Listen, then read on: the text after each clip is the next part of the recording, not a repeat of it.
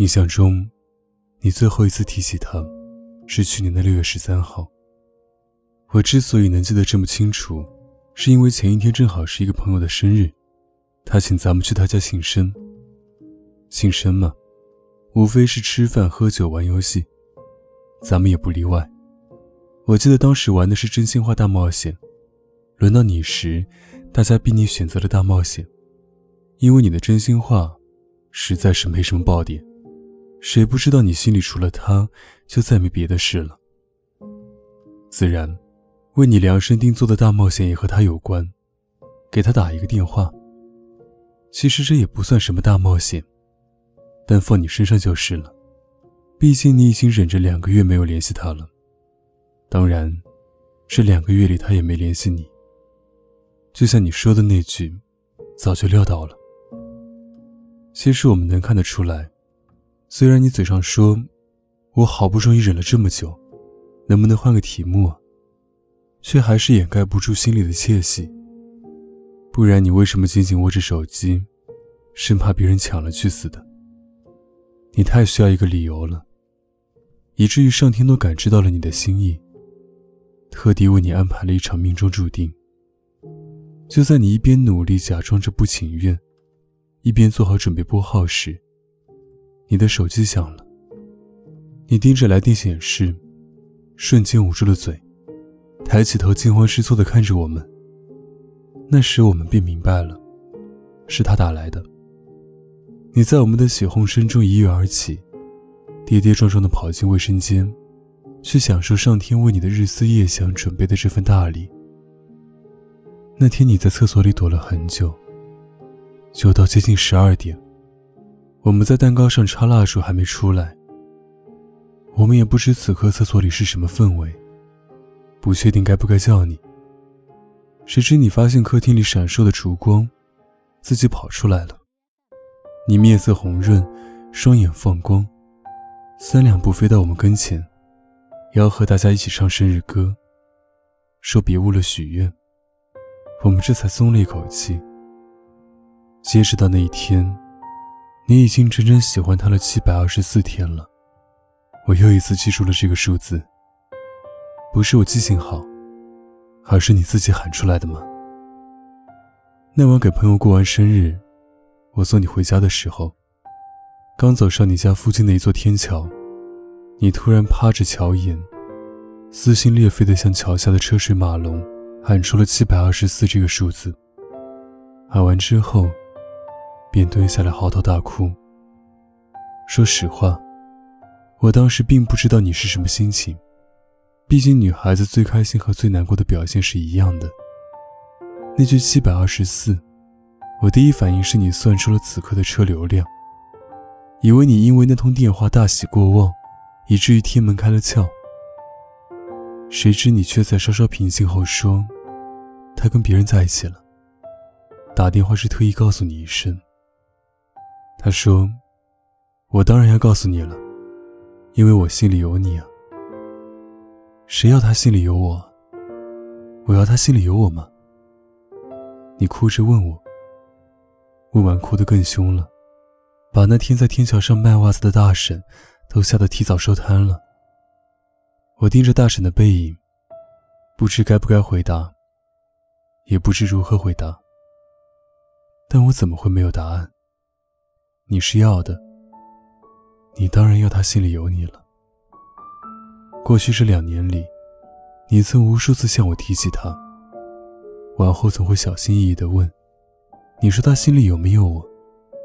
我若是回答有，你就会哈哈大笑，小傻逼似的手舞足蹈；我若是故意不回答，你就会目露凶光，大姐头似的劝我要想清楚。嗨。其实我也挺纳闷的，不明白他为什么会和别人在一起。从你跟我讲的所有有关于他的事情来看，他心里肯定是有你的。你刚认识他的时候，就喜欢上他了，因为他的笑容。只不过你那时候没意识到这是喜欢，只觉得愉悦。毕竟笑起来好看的人，长得都不会太差。后来当你终于承认喜欢的时候，曾费尽心思要对我描述他的笑容，你想了老半天，终于红着脸说：“就像天使一样。”我都要吐了，好吗？忍了老半天，才挤出一个菩提老祖被三昧真火烧着手的表情，点着头说：“哇哦。”你没有理会我的嘲笑，继续恬不知耻地说：“他每次见到你都会笑，笑容和其他人完全不一样。除好看之外，似乎是在用笑容对你说：见到你我很高兴。一个心里没有你的人，怎么会见到你很高兴？”你刚跟他熟悉的时候，就爱上了他，因为他的善解人意。那次你们决定去公司附近的餐厅吃饭，在路线上发生了分歧，他建议走大路，你却说横穿社区比较近。那个社区很大，左拐右拐要十多分钟，好不容易走到了，你才发现，社区那头的门被锁上了。返回路上，你在心里把自己骂了十几遍。像是犯了什么弥天大罪。你知道他不会埋怨，但你更怕他安慰。一安慰就说明他已经发现你的蠢了。结果，他走着走着突然说：“我给你讲个笑话吧。”还没等你反应过来，就开始讲了。从前，有只小兔子。你当时都快哭了，不是因为笑话不好笑。而是因为感激，感激他什么都没有说。一个心里没有你的人，怎么会有心善解你的意？于是，你从此便相信了，相信他心里是有你的，相信他和你一样，正承受着相思的煎熬，正享受着暧昧的甜美，默契的和你一起制造着无数相爱却不收破的乐趣。不然。为什么你跟他表白说我喜欢你时，他会回复我也是呢？虽然那天是愚人节，但他跟你一样，都是真心的，对吧？你们啊，就是天造地设的一对。表不表白又有什么关系？说不说破又有什么意义？你们可是对方命中注定的灵魂伴侣。从见到彼此第一面的那一刻起。你们就互诉此生了。虽然你这样想着，但心里还是有一丢丢委屈的。这一丢丢委屈太无关紧要了，你甚至都不好意思说出口。可我还是看出来了，在你激动地描述着你俩有多要好、多默契、多心有灵犀的时候，你一边把你对他的付出轻描淡写，一边将他对你的付出添油加醋。好让自己显得没那么一厢情愿，好让我们所有人都陪你一起证明，他心里的你，和你心里的他一样重要，不是吗？但你自己是清楚的吧？无论你怎么掩盖，都掩盖不住让你心里的那一丢丢委屈。那就是，为什么他不能像你一样，表现的再明显，再多一点呢？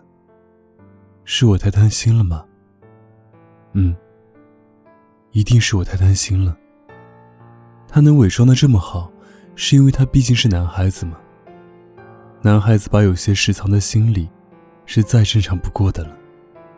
每每感受到这种委屈，你便会这样安慰自己。可这样的自我安慰，一开始还能瞒得住你自己，越到后来，就越不起作用了。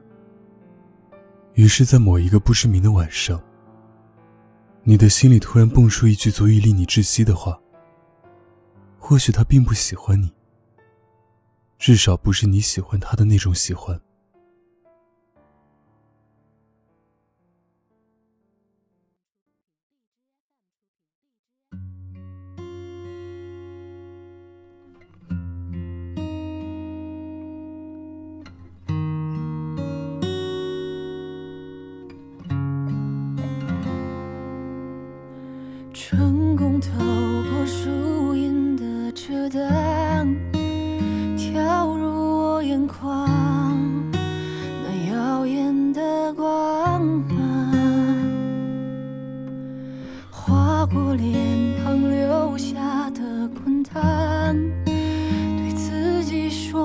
花